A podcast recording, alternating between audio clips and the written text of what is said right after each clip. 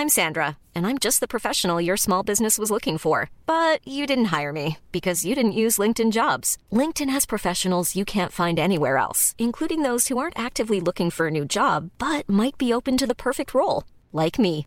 In a given month, over 70% of LinkedIn users don't visit other leading job sites. So if you're not looking on LinkedIn, you'll miss out on great candidates like Sandra. Start hiring professionals like a professional. Post your free job on linkedin.com/people today.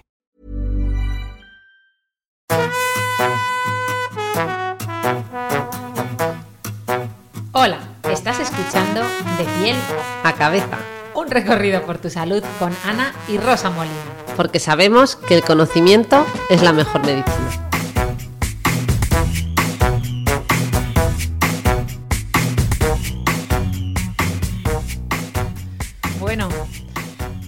Estamos aquí otro día. Eh, esta vez para hablar de un tema que nos han pedido mucho, ¿verdad? Hombre, el gran tema, el mejor guionista que le llamas tú. Es verdad.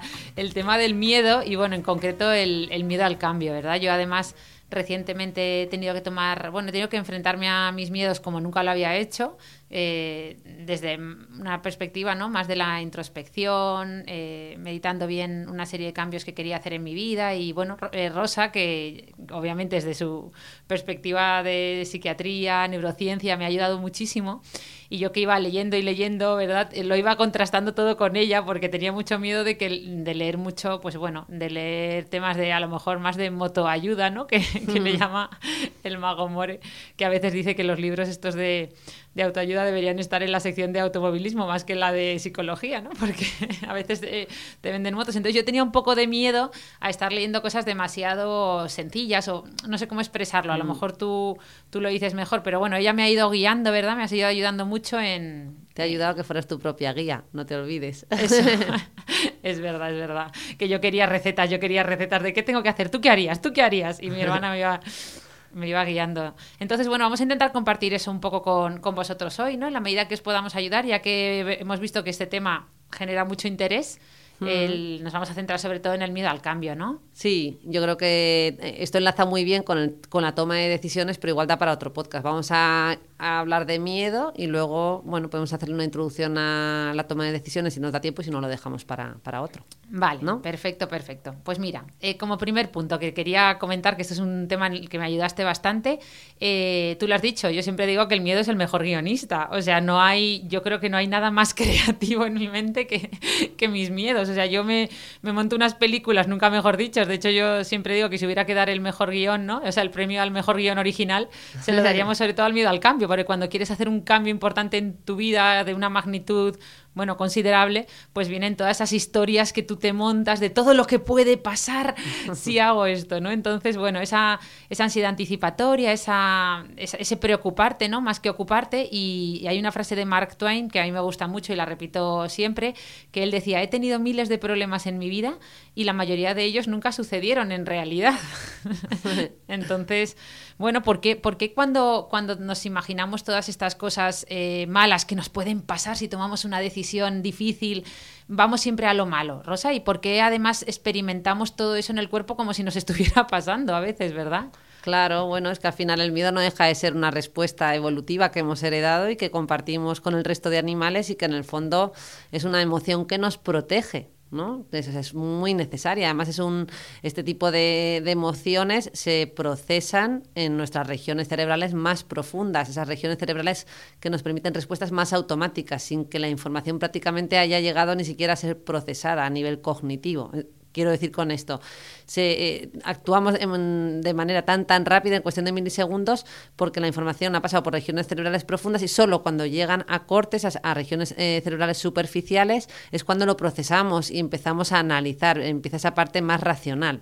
Pero la parte más emocional, ese miedo, es esa forma de, de protegernos frente a la adversidad, frente a, frente a los riesgos. Lo que pasa es que los riesgos de, de la época primitiva, ¿no? donde antes el miedo podía, o, o sea, el mecanismo de defensa fundamental era para protegernos de, de un león, por ejemplo, ahora nos protegemos de otro tipo, ¿no? De, eh, de miedos. como- De hecho, tú me has dicho muchas veces que, que el cerebro humano tiende a centrarse más en, en- en lo negativo, ¿no? Como un mecanismo de defensa, en el fondo. Es decir, tu mente muchas veces, eh, pues eso, igual que lo mismo que nos pasa, ¿no? Cuando nos ponen comentarios en redes sociales, que te dicen mil comentarios positivos, pero tú te focalizas en el negativo, esto mm. es algo que nos pasa a todos, todos compartimos y tú muchas veces me has explicado que es un poco la forma en la que funciona el cerebro, un poco como, protección, ¿no? Porque si hay algo negativo es importante que lo sepas, porque puede ser algo peligroso, ¿no? Mm. Y y, mostramos especial atención hacia los acontecimientos negativos, ¿no? Eso se pasa también, a veces lo comentan con los telediarios, las noticias, por eso dicen que se centran en las noticias negativas más que positivas, pero mm. bueno, no sé hasta qué punto esto es realmente así. Sí, o sea, justo pues lo has descrito como que hay una saliencia ¿no? Eh, mayor y al final, pues lo que hemos comentado, que es una forma evolutiva de, de protegernos, eh, de supervivencia. Eh, y por ende, pues bueno, simplemente que ahora el tipo de preocupaciones y de miedos que tenemos, pues son, yo creo que estamos hablando de otros, ¿no? Porque estamos hablando de miedo al cambio, fundamentalmente. No estamos hablando de miedo a que ocurra aquí un atentado terrorista ahora mismo. Es decir, mm, sí, sí, pero a veces acumulamos. Eh, Sí, ahora si quieres empezamos ya a hablar de miedo al cambio, que me estoy yendo un poco por las mm. ramas, pero eh, siempre nos dicen que es importante no centrarse en aquello que no puedes controlar, ¿no? Que va, y sin embargo lo mm. hacemos, ¿no? O sea, que sería un poco el... Mm. Alejarte de esos pensamientos a lo mejor más irracionales. Es decir, a veces confundimos eh, y esa ansiedad anticipatoria que hemos mencionado, pues nos bloquea eh, porque precisamente por el miedo lo hacemos todavía más grande, nos anticipamos y a lo mejor hay riesgos y preocupaciones que no tendrían que estar porque nunca va a suceder.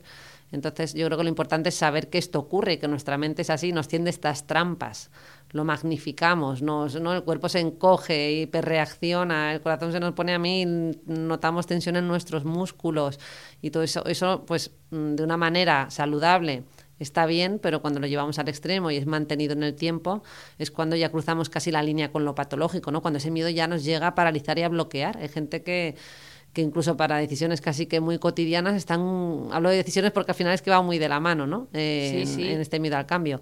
Y eso, que gente que se bloquea eh, cualquier pequeña decisión ya, mm, ese miedo a equivocarse mm, les paraliza. entonces y empieza a haber cierto aprendizaje, o sea, cuanto más miedo tenemos, eh, al final también nos vamos condicionando y más irracional se puede hacer. Y cuanto más evitamos y nos resistimos a nuestros miedos, pues más lo potenciamos. Sí, yo tengo que reconocer que últimamente me, me identifico, o sea, muchas veces a las cosas cuando, cuando sabes que existen, cuando sabes que tienen un nombre, cuando le pones una etiqueta y cuando las conoces y las estudias, pues es más fácil, eh, o sea, el, conocimiento es poder y es una mm.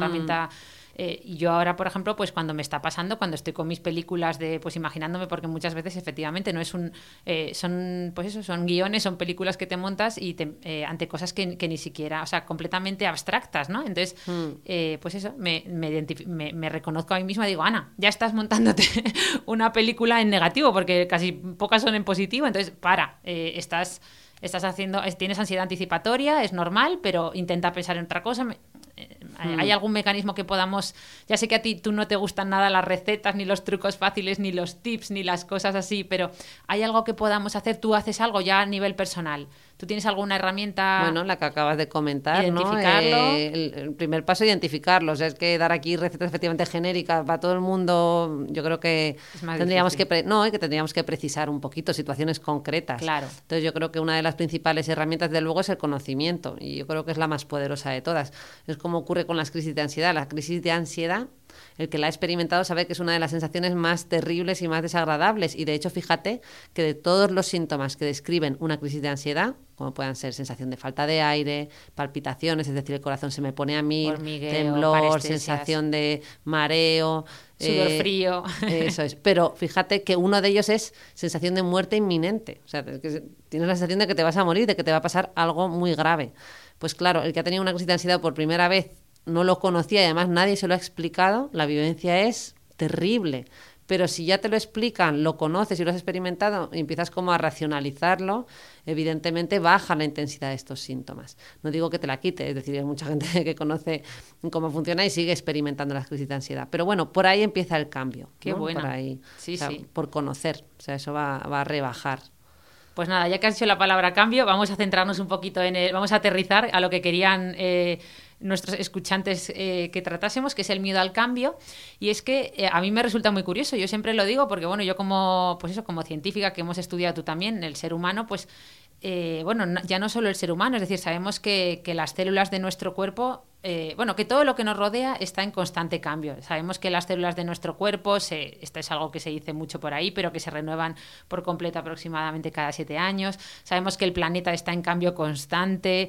Eh, sabemos que vivimos en un mundo cambiante en el que es muy difícil aferrarse a algo, vamos, ni siquiera estamos aquí para siempre. Y sin embargo, mm, todos buscamos esa seguridad, ¿verdad? E, ese, eh, ese ser, vamos, o sea, que tenemos mucho miedo al cambio cuando es curioso ¿no? Es una paradoja porque todo lo que nos rodea está cambiando sin parar. Entonces, mm, ¿tú qué, o sea, ¿a qué puede deberse esto? Mm, eh, ¿Por qué nos cuesta tanto? O sea, ¿por qué tenemos tanto, o sea, supongo que por la incertidumbre, ¿no? Supongo que por afrontar mm, hmm.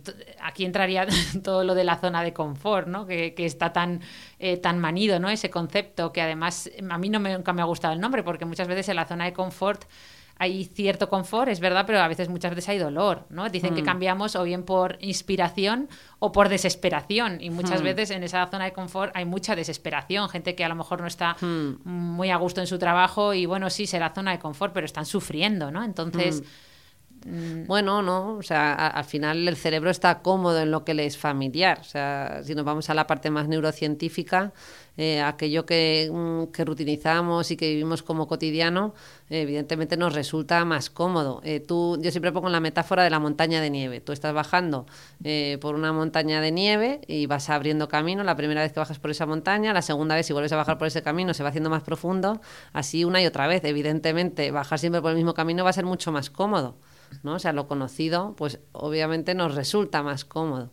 El tema es que si tú te acostumbras a ir abriendo camino cada día de una manera distinta, eh, pues vas a ir haciendo a tu cerebro más plástico, más neuroplástico, que es esa capacidad que tiene el cerebro eh, para regenerarse, para producir nuevas sinapsis. ¿no? ¿Te acuerdas que antes se decía eh, que una vez que perdíamos neuronas ya no había manera de regenerarlas? Pero hoy en día sí que sabemos, primero, que hay neuroregeneración en determinadas zonas concretas del cerebro, pero además hay generación de nuevas sinapsis. Y eso es lo que está muy relacionado con el concepto de neuroplasticidad, que por este, mm, estos estudios recibió el premio Nobel Eric Kandel.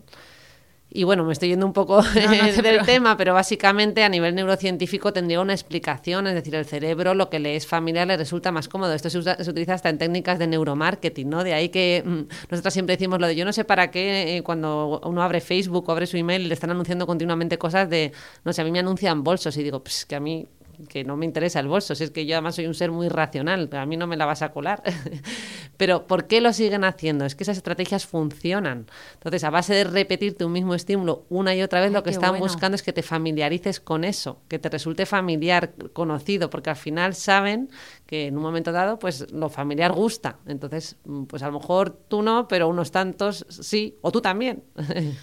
Y sin embargo, eh, y sin embargo hay una cosa, ¿no? Que siempre, mm, o sea, siempre nos dicen que, bueno, pues hay gente que sí que es capaz de hacer eso de think out of the box, ¿no? Pensar diferente, eh, actuar diferente, que muchas veces se les, muchas veces, eh, según la sociedad, pues a lo mejor se les llama frikis, flipados, motivados, o al revés, o se les ensalza, ¿no?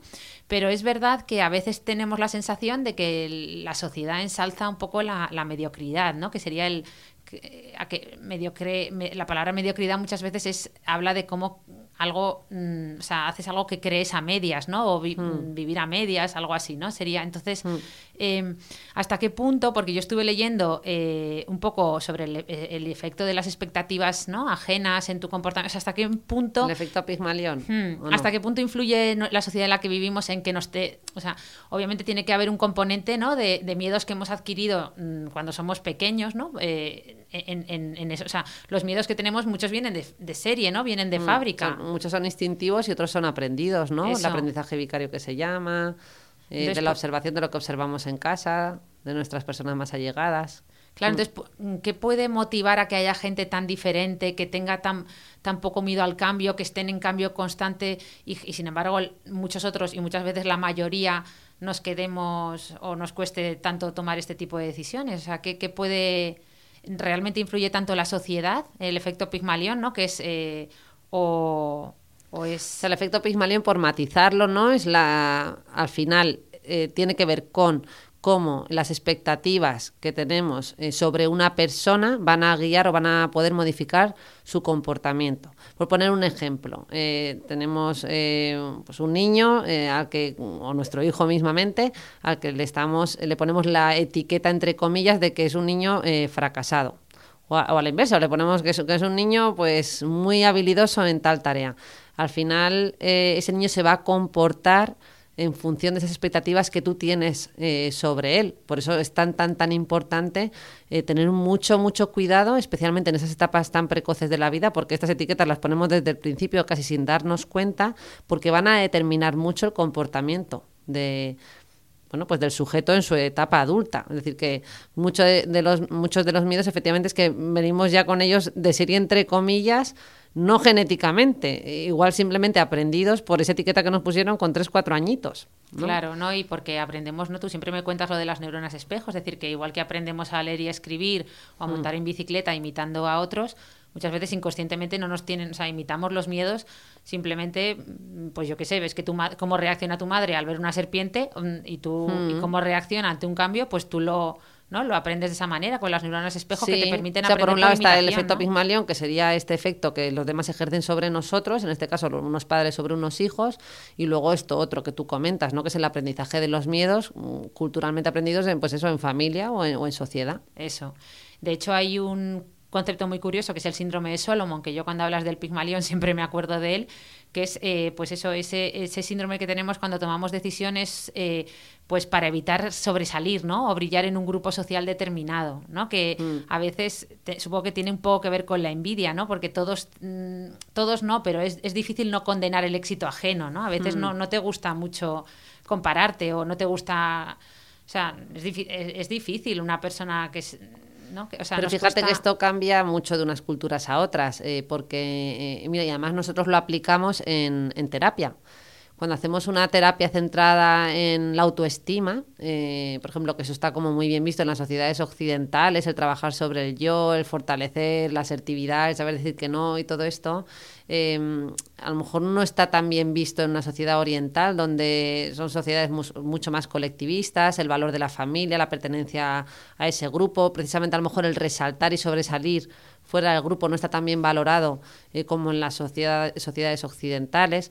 Entonces, bueno, este síndrome de Solomon imagino que que este ese, ¿no? tú lo que vienes a dar es que dentro de un grupo social mm, determinado pues se intenta como eh, no dejar sobresalir o brillar a unos o a otros, pero que yo creo que esto no sería extensible a todas las culturas, que esto mm. variaría un poquito, entonces que igual que tenemos que adaptar la terapia muchas veces a, al origen cultural de esa persona, pero bueno, la terapia o cualquier cosa, cualquier aspecto, incluso la propia evaluación psicopatológica que le llamamos nosotros, que es la exploración que utilizamos en salud mental, eh, cuando exploramos al sujeto tenemos en cuenta su cultura, que la, forma en la que se manifiestan las emociones pues no son las mismas y la forma en la que eh, se entiende ese brillar dentro de un grupo social pues también es distinto. Claro. No, eso es muy interesante porque, fíjate, eso siempre, ya sé que esto es también algo que, que, que, es muy, como diría yo, una etiqueta que ponemos siempre, pero siempre decíamos, ¿verdad? Que probablemente ni es así, pero siempre se ha dicho lo de, no, es que yo, a mí me gusta la filosofía americana porque en Estados Unidos los que valen los ensalzan y aquí somos un, ¿no? Somos muy envidiosos y no nos gusta. Y, sí, pues no, creo que sea exactamente así, pero es verdad que, sí que hay mucha gente que a lo que yo me refería es, justo el síndrome de Solomon. Mucha gente a lo mejor no te dice lo que gana, eso es un tema tabú en la sociedad, o, o yo qué sé, con gente en adolescentes, a lo mejor no dicen que han sacado una nota, o sea, te quitas mérito muchas veces para, mm. para caer bien. O sea, hay una. Mm una forma, no. Para no levantar envidias, ¿no? Sí, claro que se mm. dice. Entonces, bueno, esto también puede, puede influir en. Pero bueno, nos hemos ido un poco por las ramas. Yo volviendo, volviendo a aterrizar este tema, yo quería enlazarlo con la felicidad. Ya sé que hablar de felicidad es algo también muy abstracto, pero al final, eh, en el miedo al cambio, si hablamos de miedo al cambio, hay que hablar de felicidad, porque para ver qué motivaciones tienes para cambiar o no, pues hay que ir más allá, ¿no? Entonces, a mí me gusta mucho, ya sabes que el mejor estudio de felicidad que existe o que se ha realizado hasta la fecha es el Harvard Study, que es un estudio de la Universidad de Harvard en el que se siguieron eh, a personas, mayoritariamente hombres, pero desde hace unos años también a mujeres,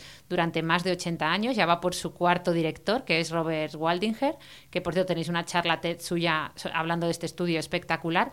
Y bueno, este estudio que analiza qué aporta felicidad al ser humano ¿no? a lo largo de la historia eh, y en varias culturas, pues llega a la conclusión de que lo que más felicidad nos aporta pues desde luego por encima de todo son las conexiones sociales, es decir, el, entorno social en el que nos movemos. De hecho, ellos hablan de cómo las, la soledad como tal pues es un factor de riesgo, es decir, que la soledad mata como tal, ¿no? que puede ser un factor de riesgo, eh, vamos, que te quita años de vida. Ellos lo equiparan con, pues, como por ejemplo a ser fumador. ¿no? Hmm. Em, Está bien porque mm, yo creo que ya lo hemos comentado en algún podcast, la frase de Aristóteles que dice que aún en posesión de todos los bienes del mundo, nadie querría vivir sin, sin amigos, ¿no? sin contactos sociales. Eso. Y esta frase nos debe hacer recordar cuáles son las prioridades en la vida, ¿no? que a veces pues se nos va un poquito esta mm, necesidad de estar de continuo necesidad material, ¿no? Que, a veces perdemos un poquito el norte. De hecho, ellos puntualizan y, y, cuando hablan de sociabilidad como pues eso como generador de felicidad,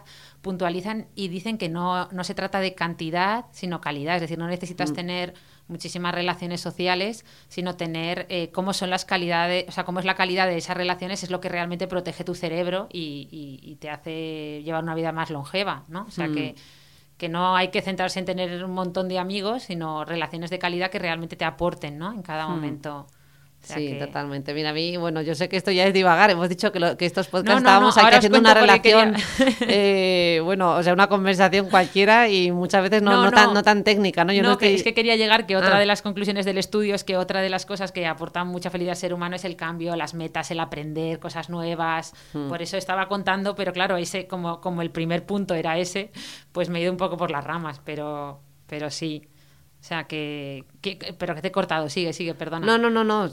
Pues yo vuelvo al aspecto social que me gusta tanto y que me he acordado de un comentario que a lo mejor dices, bueno, no tiene nada que ver, pero un poco está relacionado Martín Vargas, que es un psiquiatra, eh, bueno, un reconocido psiquiatra en Valladolid, em, que siempre dice que, em, que la, ¿no? siempre decimos lo de que la mente emerge del cerebro, pero que en realidad a lo mejor habría que hablar de cerebros-mente, de cómo la mente en realidad surge de varios cerebros, porque no somos seres individuales, que se nos pueda estudiar a 100% individualmente, somos seres en sociedad y la mente emerge de la interrelación entre, ¿no? entre dos personas. En la, al final mm, nos comunicamos a través y nos conocemos a través del reflejo del otro, etcétera, etcétera. Pero bueno, eh, una, un pequeño paréntesis. Pero bueno, volvemos, volvemos. No, entonces eh, quiero decir que lo que quiero, lo que, a lo que a donde yo quería llegar es que está avalado científicamente que cambiar nos aporta felicidad. Es decir, hmm. eh, obviamente no nos gusta, nos genera incomodidad al inicio, pero al final nos aporta, hmm. ¿no? Nos aporta mucha, mucha felicidad. Con lo cual, pues bueno, eh, yo siempre planteo que sí, que a lo mejor mm, ya sé que cuesta decirlo así, yo siempre hago la analogía con el software, pero hasta qué punto es mm, debemos cambiar un poco nuestras nuestras ya sé que lo de creencias limitantes eh, también es un término muy manido pero hasta qué punto debemos cambiar de miedos no cambiar ese software e, e, esa, esos miedos que traemos aprendidos eh, empezar a, cambiarlos, ¿no? Y empezar a, cambiarlos por otros miedos que a lo mejor nos ayuden un poco más, ¿no? Que, no sean mm. tan limitantes. Pues yo siempre pongo el ejemplo de, pues en vez de centrarte en todo lo que te puede, todo lo malo que te puede pasar si tomas una decisión como un cambio de trabajo, ¿no? Pues centrarte más en, eh, en imaginarte, ¿no? Mm, todo lo bueno que te puede pasar si cambias o mm, todo lo malo que te puede pasar si no cambias. Es decir, si sigues toda la vida haciendo lo mismo, es decir, lo que lo que se llama, lo que se denomina el precio de la no acción, ¿no? Que eso también mm. tiene un precio, es decir, quedarte toda la vida en la zona de confort también tiene un precio, también tiene que dar mucho miedo eso, o sea, también a, veces hay que, ¿no? Que cambiar la perspectiva. Bueno, a veces es que también no hay, aquí en el fondo, mira, introducimos un poco el tema de, la toma de decisiones, que a veces no hay decisiones buenas y malas, ¿no? Que es una, sería una visión muy dicotómica, a veces ese cambio de puesto laboral pues a lo mejor quedarte en el que estás tampoco es tan mala decisión o, el cambio tampoco es tan mala, es que a lo mejor las dos son válidas y precisamente cuando estamos en dicotomías tan complicadas y que intentamos hacernos una Ready to pop the question? The jewelers at bluenile.com have got sparkle down to a science with beautiful lab-grown diamonds worthy of your most brilliant moments. Their lab grown diamonds are independently graded and guaranteed identical to natural diamonds, and they're ready to ship to your door. Go to Bluenile.com and use promo code LISTEN to get $50 off your purchase of $500 or more. That's code LISTEN at Bluenile.com for $50 off. Bluenile.com code LISTEN. Hey, I'm Ryan Reynolds. At Mint Mobile, we like to do the opposite of what Big Wireless does. They charge you a lot, we charge you a little. So naturally, when they announced they'd be raising their prices due to inflation, we decided to deflate our prices due to not hating you. That's right. We're cutting the price of Mint Unlimited from $30 a month to just $15 a month. Give it a try at mintmobile.com slash switch. $45 upfront for three months plus taxes and fees. Promo rate for new customers for limited time. Unlimited more than 40 gigabytes per month. Slows. Full terms at mintmobile.com. lista de pros y contras y aún así estamos atascados y nos invade eh, la, ¿no? eh, la ansiedad y nos quedamos bloqueados precisamente cuando estamos, yo siempre he dicho que cuanto más bloqueado estás es que más parecidas son ambas elecciones. Es decir, cuan, cuan, ¿no? son casi igualmente buenas porque es que estás siendo incapaz de decidir. No es como una decisión en la que, no sé, me parecería distinto en una decisión tipo mm, en la que ya zanjas, eh, no hay una vuelta atrás, ¿no? Pues yo qué sé, un divorcio con hijos, eh, que no estás eligiendo entre una persona y otra, sino estás mm, decidiendo dar un paso. Pero a lo mejor entre un elegir entre un trabajo y otro es otro tipo de miedo, es que tendríamos que entrar a analizar, a analizar esto, ¿no?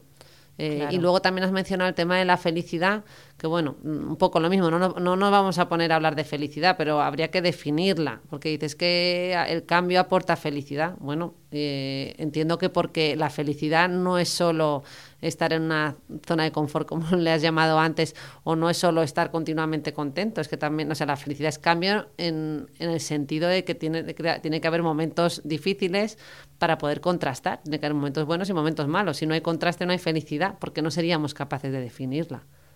Tiene claro. que haber neutral momentos más o menos rutinarios alternados con momentos eh, pues de cambio, ¿no? Claro. Ay, qué difícil. Entonces, ¿merece la pena...? Mmm eh, pues mira, ah, bueno, eso lo hablamos si quieres en un podcast sobre toma de decisiones, que además ahora justo, ¿verdad? Tomando un café con una amiga nos decía, bueno, estoy tomando esta decisión, no lo logro tomar, dice, voy a, me voy a sentar en mi despacho, voy a ponerme el reloj y voy a poner máximo una hora y en una hora tengo que tomar una decisión, sí o sí, o sea, a veces hay que forzarse un poco, pero bueno, decía...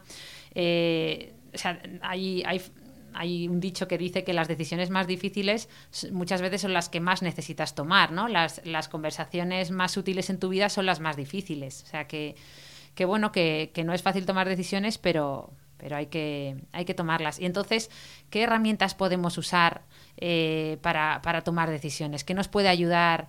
Eh, a mí, por ejemplo, me, me, ha ayudado mucho, eh, pues eso, el documentarme, el conocer mucho eh, ¿no? el, eh, aquello que, que, cosa, o sea, hacia dónde voy, o sea, el conocimiento, ¿no? que volviendo al principio.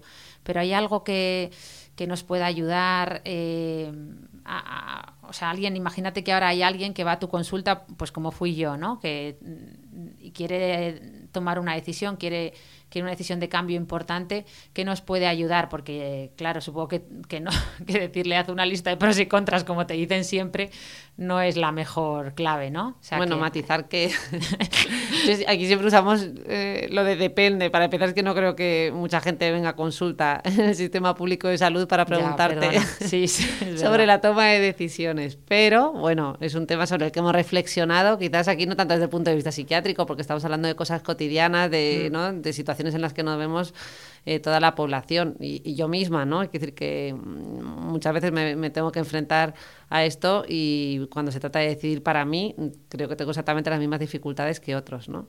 Eh, quizás a lo mejor, bueno, pues que trato también de hacerme con esta herramienta que es el conocimiento que ya hemos mencionado, pero además Mira, leyendo sobre el tema, a mí básicamente mmm, lo que me queda y que me parece quizás novedoso o no novedoso, porque en el fondo yo creo que intuitivamente muchas de las cosas en la culturilla general ya se saben y simplemente con la neurociencia, con la psicología, la psiquiatría, un poco lo que venimos es a validar lo que ya se sabe o a demostrarlo científicamente, ¿no?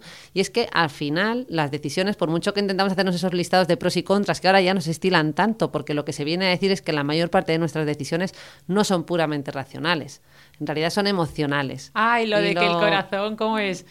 Eh, eso es, lo dicen siempre, ¿no? Lo de que el corazón toma las decisiones y la razón las racionaliza o algo así. Algo o... así. Eh, no, o sea, no, me sé la frase exacta a la que te refieres, sí, pero viene o sea, a ser ese concepto, sí, como ¿no? que, que la decisión está tomada emocionalmente y que la justificamos. Racionalmente lo que venimos a hacer es justificar lo que ya tu corazón ha decidido. No sé verdad, exactamente sí. si hay una frase de algún autor sí. conocido que eso ya se me escapa. Sí, sí, pero es verdad, es verdad que yo sí, eso lo he oído yo en, en algún sitio y, y es así, tú, tú tomas las decisiones emocionalmente, en el fondo de ahí lo de, ¿no? Toda la parte del instinto, de... Claro, esto lo ha definido muy bien un neurocientífico que es Antonio Damasio, que es un divulgador muy importante que introdujo el concepto del marcador somático. O sea, se refiere a un marcador corporal, entre comillas, que, que nos guía y, que, se ha fo- conformado eh, en base a nuestras propias experiencias vitales. De tal manera que incluso él llega a hablar eh, de una región cerebral, ¿no? Eh, o sea, tendríamos es una representación cerebral de esos marcadores. Voy a, voy a poner un ejemplo concreto para, para aterrizarlo. Básicamente, un marcador somático podría ser sentir un cosquilleo en el estómago, una punzada en el corazón. Son como sensaciones físicas que, que se conforman en base a experiencias previas, ¿vale? Es decir, por, por mis experiencias del pasado, pues mm, un día tengo que tomar una decisión rápida y mi propio cuerpo, mi, mm, digamos que ya me está dando señales e información de hacia dónde tengo que ir. Y claro, esto ocurre de una manera muy rápida e inconsciente, porque si no, imagínate, tendríamos que estar continuamente eh, sopesando racionalmente cada una de nuestras decisiones y eso nos agotaría, o sea, el cerebro se, se agotaría. De que, por cierto, hablando de agotamiento, tendríamos que hablar de las decisiones hormigas, que Oye, es que nos encanta. agotamos hasta en... Me encanta eso. El otro día fuimos a cenar con unas amigas y yo les eh, de- y, venga, ¿qué queréis cenar? Y yo decía, bueno, como no me gusta, o sea, digo, yo no quiero, no quiero, como somos muchas, os dejo, no quiero gastar decisiones, que esto es una decisión hormiga, no quiero gastar, no quiero gastar energía en una decisión hormiga y me, se, me- se reían de mí, me ponían a parir como, menuda tontería, ¿de quién te ha dicho eso? No, ya les empecé a contar. Obviamente no es eso, pero es cierto que si nos podemos evitar, o sea, está claro que hay un agotamiento, ¿no? De, de nuestra capacidad de tomar decisiones a lo largo del día. Entonces, pues hombre, sí, eso, eso de eso habla- se ha hablado mucho por Steve Jobs, ¿no? De que él evitaba tener que tomar decisiones como qué me voy a poner, eh, ¿no? Y se ponía siempre camisas blancas con Sí. pantalones vaqueros, era, ¿no? Para Sí, no tener que estar decidiendo. No me acuerdo, pero como que ese tipo de decisiones no quería que, ¿no? Entonces es verdad que eso existe, que ¿no? se, O sea, se gasta las- energía, claro, claro, ese continuo, pero es que además este aquí estamos hablando ya de decisiones muy cotidianas y muy pequeñitas, pero es que contestar emails, eh, pues también eh, Por bueno, eso pues son pequeñas de- decisiones que de organizarse siempre dicen que eso, que no empieces contestando los emails, sino todo lo contrario, haciendo las cosas importantes de ese día, porque Mm. si no, pues eso vas perdiendo. Pero volviendo al tema de los cambios, hay una cosa que, que siempre sucede o que es un patrón que yo veo que se repite mucho en, en la sociedad. Eh, o en general en, nosotros, y es el de los puntos de inflexión, ¿no? Es decir, llega un momento que, muchos, eh, hay etapas de la vida en las que se producen cambios sí o sí, ¿no? O sea, que pues la famosa eh, crisis de la adolescencia o la crisis de los 40, ¿no? Ahí sí que mucha gente, cuando habla de, no, yo tuve un cambio profesional importante, o un cambio vital, o un cambio de rumbo, que coincidió con la crisis de los 40, por ejemplo, ¿no? Que es un momento muy típico. Entonces, esto, esto tiene una base neurocientífica y algo que mm, o es casualidad, o es que mucha gente lo cuenta de esa manera, pero hay algo que, porque yo sí que, pues eso, yo por ejemplo, mi, cambio vital eh, ha coincidido con la crisis de los 40 y tengo muchas amigas que también. Entonces, eh, muchas veces esto, estas mm, leyendas urbanas, esto que es- estas expresiones eh, más populares tienen, tienen, tienen mucha, tienen mucho de verdad, ¿no? Entonces, Mm.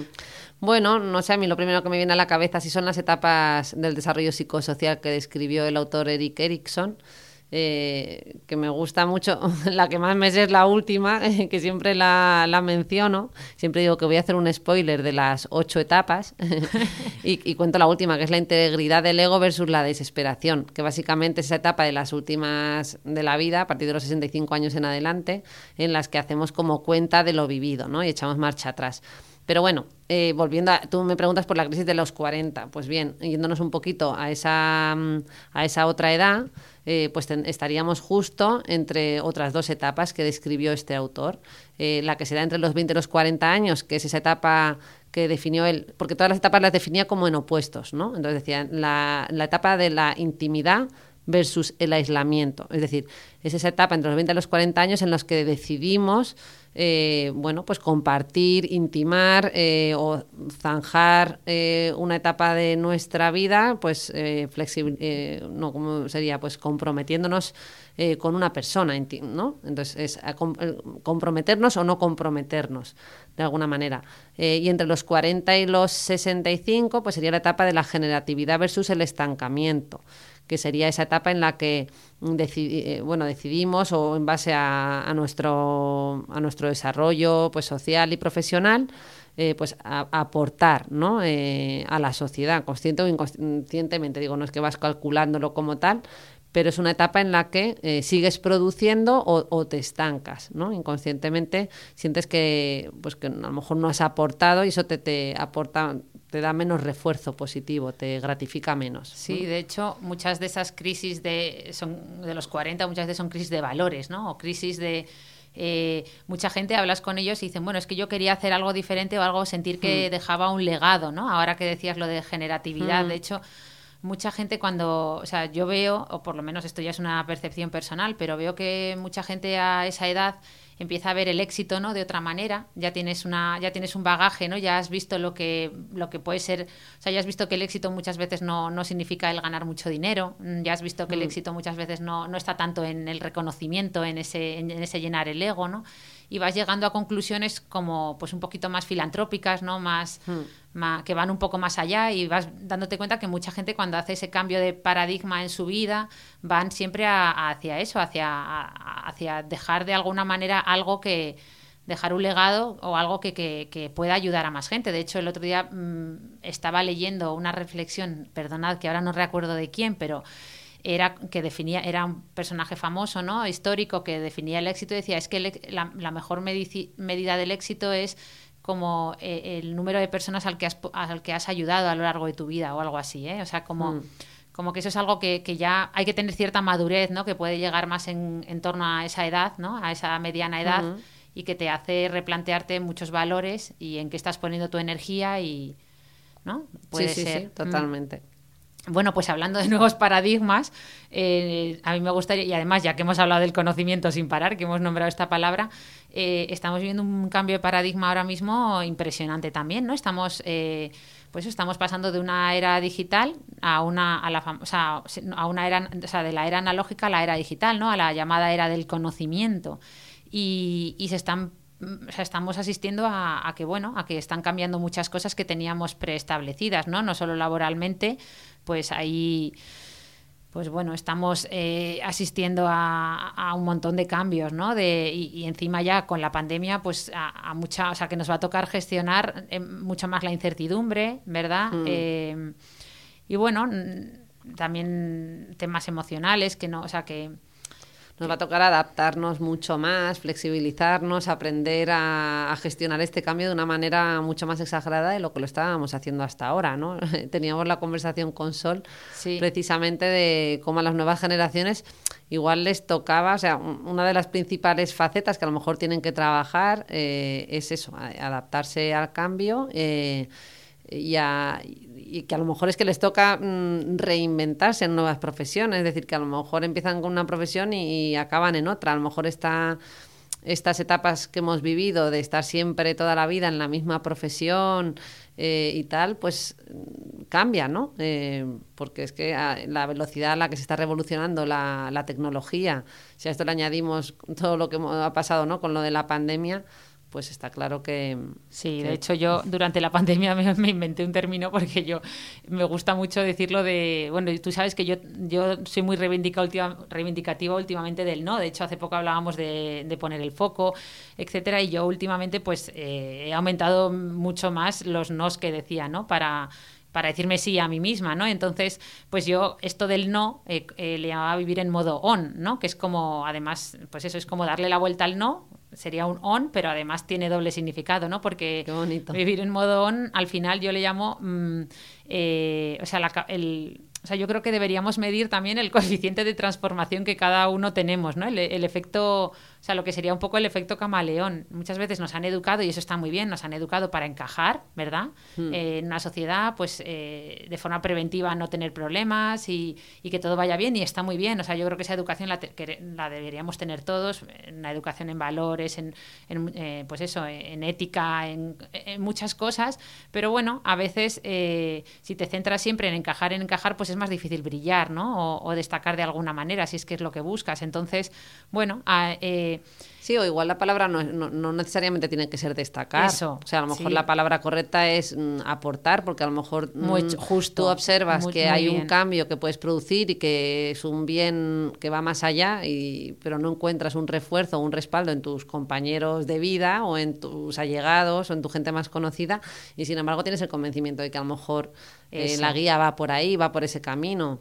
Eh, Y si- bueno, y nadie- y atreverse nadie lo a nadar a contracorriente, pues evidentemente es harto Es- complicado, ¿no? Es muy duro, pero y muchas veces yo, mm, tú sabes que yo hago el, eh, el o sea que a mí me gusta mucho hablar del sistema eh, de activación reticular, el SAR, que yo siempre lo identifico con el, con el SEO, porque siempre nos gusta eh, pues eso, a- hacer una analogía con la tecnología, ¿no? Entonces, ya que nos gusta tanto Google, siempre digo yo, ya que nos gusta tanto Google, que tiene el SEO, que es el Search, o son las siglas de Search Engine Optimization, optimización de motores de búsqueda, pues nosotros tenemos un motor de búsqueda mucho más potente que Google, que es nuestro cerebro, eh, mucho más potente, y tenemos un, un- un filtro, que es el SAR, mucho más potente que el SEO, ¿no? Entonces, es cierto que el SAR lo que hace es es como, pues todos los días nos van llegando inputs, inputs, inputs, eh, más de 400.000 diarios de, procedientes de todos los órganos de nuestros sentidos, ¿no? Estamos viendo cosas, eh, palpando cosas, oliendo cosas, sintiendo. Entonces, todos esos inputs de todos los que te llegan, al final tu, tu sistema reticular ascendente lo que hace es filtrarlos para que tú tengas que procesar conscientemente muy pocos, ¿no? De ellos.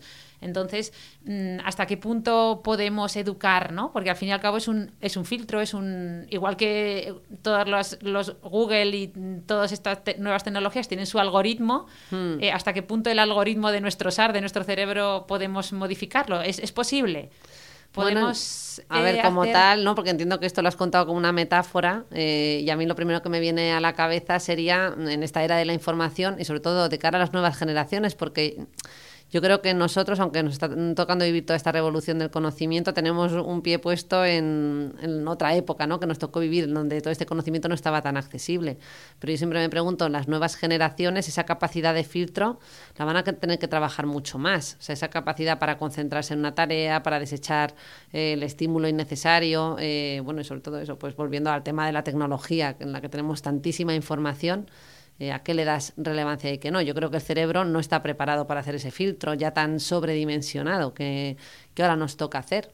Eh, entonces, bueno, yo creo que nos va a tocar educar en eso. No creo que nuestro cerebro lo pueda hacer por sí solo y de ahí que, ¿no? que se esté tomando intentando reflexionar sobre el impacto del uso de las redes sociales en gente más joven, porque es que su cerebro no, ya de entrada yo creo que cualquier cerebro se puede ver sobrepasado por tanta información, pero mucho más los cerebros más jóvenes, donde el corte es prefrontal, que, que también es el que se encarga un poquito de hacer, de poner orden, ¿no? de, de- de seleccionar aquello en lo que yo me quiero centrar y pues no está lo suficientemente desarrollado en esas etapas más precoces. Sí, pero lo- entonces hay que poner filtros externos mm, pues de otro tipo, ¿no? Decir, oye, pues mira, pues vamos a, hablando de tecnología, por ejemplo, pues vamos a limitar el uso de la tecnología y sería una medida tan burda como eso, simplemente vamos a limitar ese uso Claro. para que se acostumbren a seleccionar un contenido que, que realmente les sea práctico o útil. Sí, no, pero yo iba más por, por el hecho de, mm, ya que tienes, o sea, tú tienes, a ti, tú estás viendo, es como que tú estás viendo el mundo a través de ese SAR, ¿no? O sea, estás viendo, esas son como tus gafas, tu filtro hacia el mundo. Entonces, si tú empiezas a, a- es como cuando estás embarazada y solo te fijas en, y, y de repente ves más embarazadas, cuando a lo mejor antes te ha importado un pimiento, ¿no? Pues eh, si, o sea, obviamente si tú empiezas a- a a cambiar, ¿no? O sea, a adquirir conocimiento en una materia, pues a lo mejor es más fácil, o sea, o empiezas, o sea, es más fácil hacer un cambio, ¿no? Cuando estás más, o sea, es más fácil atreverse a algo cuando, cuando tienes activada esa parte, ¿no? O no es así de fácil, me estoy viniendo arriba, ¿no? Me está mirando con mi hermana como, ¿qué dices? No, no sé, o sea que no sé si muy bien si entiendo la pregunta. Claro, o sea, es como O sea, si yo creo que de alguna manera cuando ses- o sea, sesgos es al final lo de cambiar tus tenemos. creencias. Es decir, yo por ejemplo empiezo a ver cosas que nunca he visto, o sea, empiezo a valorar y empiezo a darme cuenta, o sea, como he leído tanto últimamente sobre cosas que antes me daban mucho miedo, eh, lo he intentado, eh, bueno, he buscado ayuda tanto en terapia como contigo, o sea, eh, en amigos, me he informado mucho, he mantenido conversaciones muy interesantes con mucha gente, he ido a referentes, a, a gente, entonces y ahora veo, o sea, noto que hay algo en mí que ve las cosas de forma diferente, porque han cambiado todas mis creencias, lo que se llama el famoso mindset, ¿no? Del que tanto hablan. O sea, que Mm. muchas veces para un para, para ser el motor del cambio o ser diferente hay que tener un mindset diferente. Es decir, Claro, no- hombre, a ver, yo creo que las creencias en general están tan tan arraigadas que no sufre, no suelen sufrir cambios muy drásticos, ¿no? Yo creo que las creencias no se cambian mm, de un día para otro.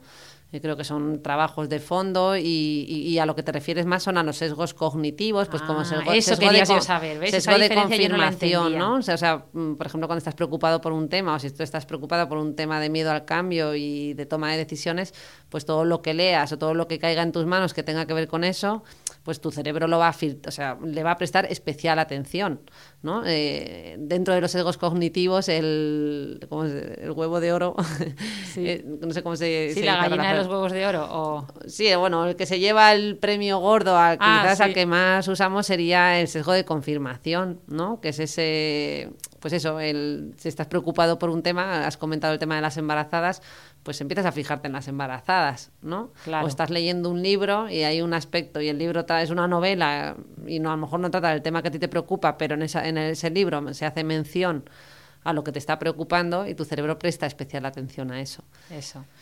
Vale, pues nada, pues ya si quieres terminamos. Eh, básicamente yo para terminar, eh, pues me gustaría decirles la idea que, bueno, que es bueno, o sea, que ese miedo nos, ¿no? nos motiva a la vez que nos paraliza. O sea, yo sí que animo a que la gente tenga sueños o tenga ganas de hacer cosas diferentes que les den miedo, ¿vale? Eh, es más, que sea, que les den bastante miedo, que tengan bastante miedo a esos sueños porque, bueno, hay- dicen por ahí, ¿no? Que pensar en grande es la unión de tener un plan grande eh, con, a- a- pero a- al que se llega eh, a través de cambios pequeños, ¿no?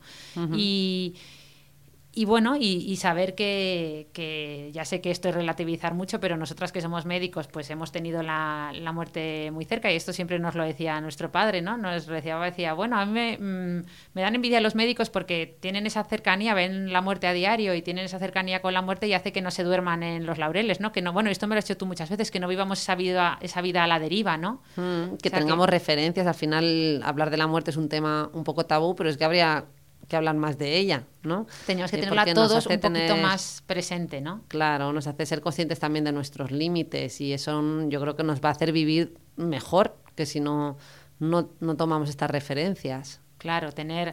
Siempre dicen que el, el único deadline importante en la vida eh, es la muerte, además lo dice su nombre, deadline, eh, y que hay que tenerla presente, aunque suene un poco relativista o, o- o- o argumento fácil, pero, pero es cierto. Yo sí que intento, y en eso, en ese sentido hemos tenido, hemos tenido Los suerte. americanos son muy prácticos, como es en español deadline, a ver, eh, Deadline fecha es fecha límite, pero queda mejor el juego de Dead con Line que, que fecha límite. Pero sí, o sea que, que hay que decía, mira, decía Victoria Camps que la felicidad es la capacidad de cada uno de usar la libertad para elegir la, la forma de vida que queremos. Y, y- es verdad, o sea, hay que, hay que elegir cómo, cómo queremos vivir porque ya sé que es, es también muy manido, pero se vive una vez y hay que, hay que aprovecharlo. No podemos permitirnos vivir a la deriva, hay que tomar decisiones firmes y apostar por ellas, pero a la vez que sabemos cambiarlas, seguir navegando. ¿No? La vida no es recta, es, es a la deriva, pero... Ya poder ser un poquito proactiva. Eso. Bueno, pues Vale, nada, pues yo creo que hemos llegado a nuestro deadline de este podcast, que habíamos dicho 15-20 minutos, no sé cuánto llevaremos 45. ya. casi, casi hemos acertado. Vaya tela. Bueno, pero... bueno, próxima nada. toma de decisiones, Venga, ¿no? Sí, sí. Ah, Yo, yo necesito que hablemos de ese tema. Ya sabéis que vamos alternando temas mi hermana y yo. A veces hablamos de temas más, eh, pues eso, más de la piel, más, de belleza a veces. Eh, y, y bueno, yo intento que, que casi todos sean de, de temas de temas en las que de neurociencia, etcétera, en los que ella nos puede ayudar, pero bueno, aquí es un 50-50 y hay que ir hay que ir alternando, así que muchas gracias a, a todos los que nos habéis estado escuchando, gracias por mandarnos sugerencias y Y esperamos nuevas sugerencias. Hasta Hasta luego. luego.